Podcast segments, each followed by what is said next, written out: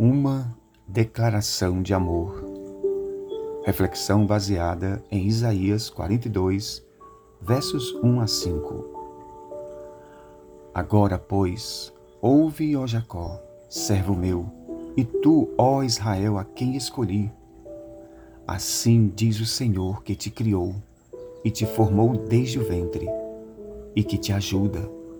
Não temas, ó Jacó, servo meu e tu, meu amado, a quem escolhi.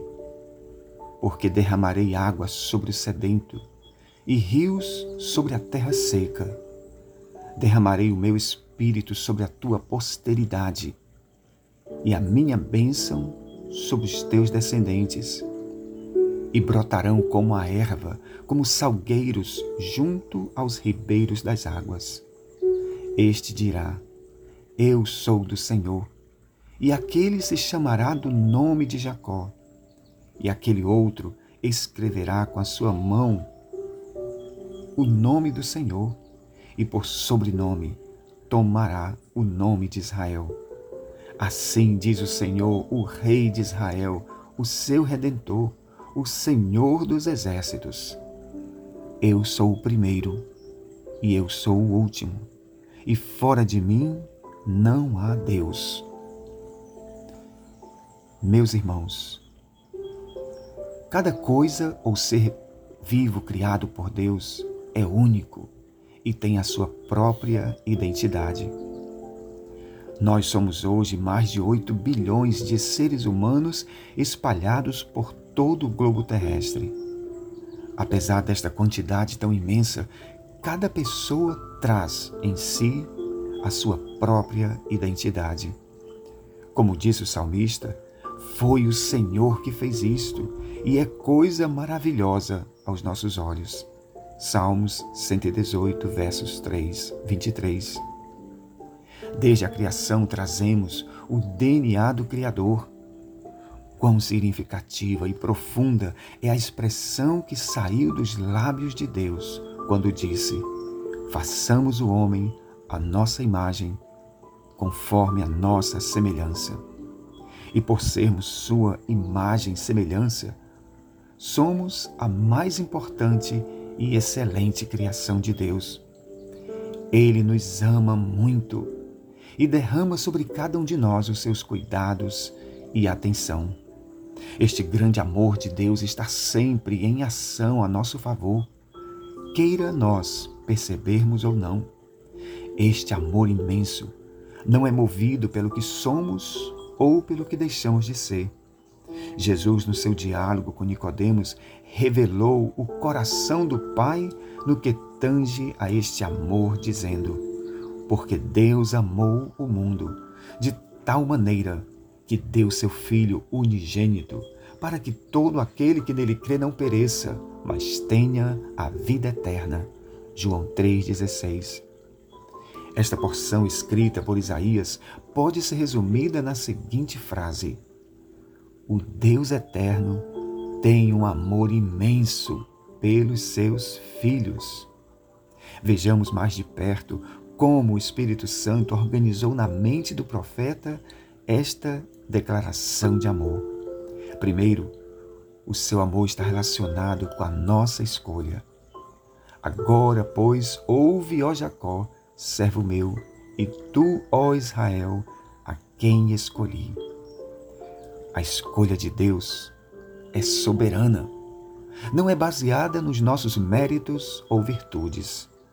O Deus eterno não escolhe como nós escolhemos. Em nossas escolhas, nós seres humanos usamos outros critérios. O critério da beleza, da origem, dos títulos, da aparência externa, mas a forma como Deus escolhe nos surpreende e nos confronta, pois Ele escolhe usando outros critérios. Como ele mesmo disse ao profeta Samuel. O Senhor, contudo, disse a Samuel: Não considere sua aparência nem a sua altura, pois eu o rejeitei. O Senhor não vê como homem.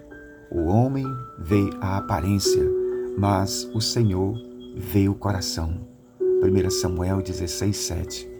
O apóstolo Paulo, falando das escolhas de Deus, ele nos disse: Mas Deus escolheu as coisas loucas deste mundo para confundir as sábias. E Deus escolheu as coisas fracas deste mundo para confundir as fortes. E Deus escolheu as coisas vis deste mundo e as desprezíveis e as que não são para aniquilar as que são, para que nenhuma carne se glorie perante ele. 1 Coríntios 1, 27 a 29. Em segundo lugar, ele expressa o seu amor apontando para a nossa origem. Assim diz o Senhor que te criou e te formou desde o ventre e que te ajuda. Não temas, ó Jacó, servo meu, e tu, meu amado, a quem escolhi. Isso é tremendo aos nossos olhos. O próprio Deus foi aquele que nos criou e nos formou desde o ventre. O Pai Celestial tem em suas mãos o poder da vida e da criação.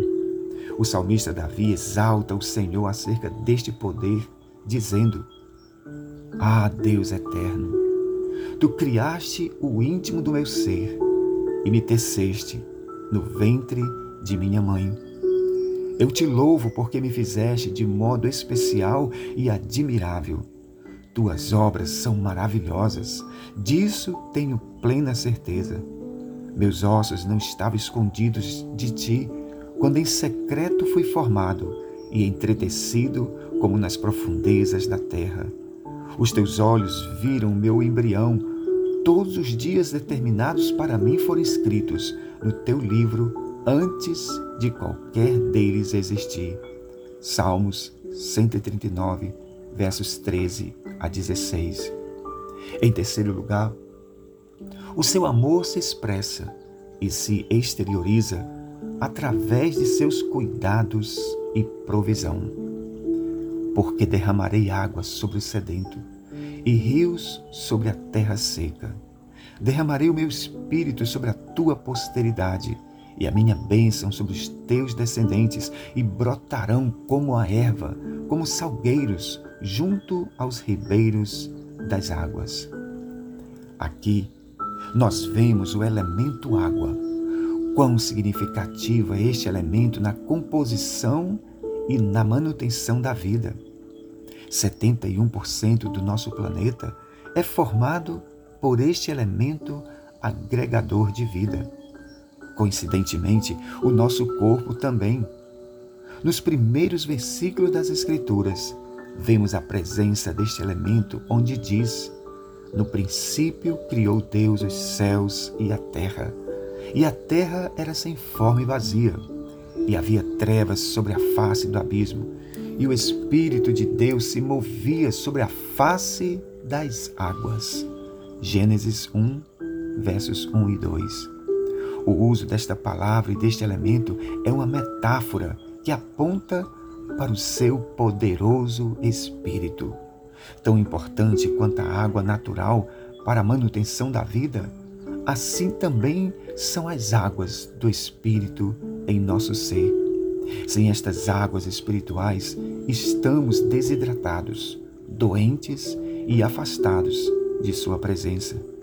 Jesus chamou a atenção dos seus ouvintes para a importância destas águas do Espírito, dizendo: E no último dia, o grande dia da festa, Jesus pôs-se em pé e clamou em alta voz, dizendo: Se alguém tem sede, venha a mim e beba. Quem crê em mim, como diz a Escritura, rios de águas vivas correrão do seu ventre.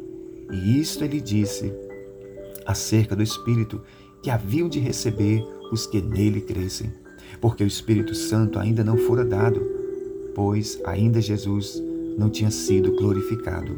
João 7, versos 37 a 39. E por fim, o profeta aponta para o futuro em que todos seriam alcançados por este amor, dizendo: Este dirá: Eu sou do Senhor e aquele se chamará do nome de Jacó. E aquele outro escreverá na sua mão o nome do Senhor, e por sobrenome tomará o nome de Israel.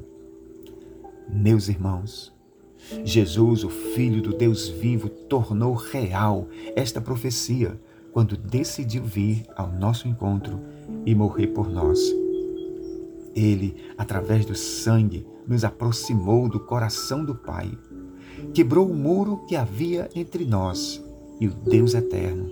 O apóstolo Paulo citou este grande acontecimento na sua carta aos Efésios, dizendo: Naquela época, vocês estavam sem Cristo, separados da comunidade de Israel, sendo estrangeiros quanto às alianças da promessa, sem esperança e sem Deus no mundo. Mas agora, em Cristo Jesus, vocês que antes estavam longe foram aproximados mediante o sangue de Cristo, pois Ele é a nossa paz, o qual de ambos fez um e destruiu a barreira, o muro da inimizade. Efésios 2, versos 12 a 14. Quanto ao mais, meus amados irmãos e irmãs, sejamos sempre firmes nesta revelação maravilhosa do Pai. Sejamos sempre abundantes neste amor que nos salvou e nos regenerou para uma nova vida em Cristo Jesus. E sejamos sempre constantes na fé e na obediência ao nosso Deus, sabendo que o nosso trabalho não é vão, mas tem um grande e maravilhoso galardão na eternidade. Que a graça maravilhosa do Filho, que o grande amor do Pai e as consolações do Espírito Santo sejam com todos nós, hoje e sempre. Amém.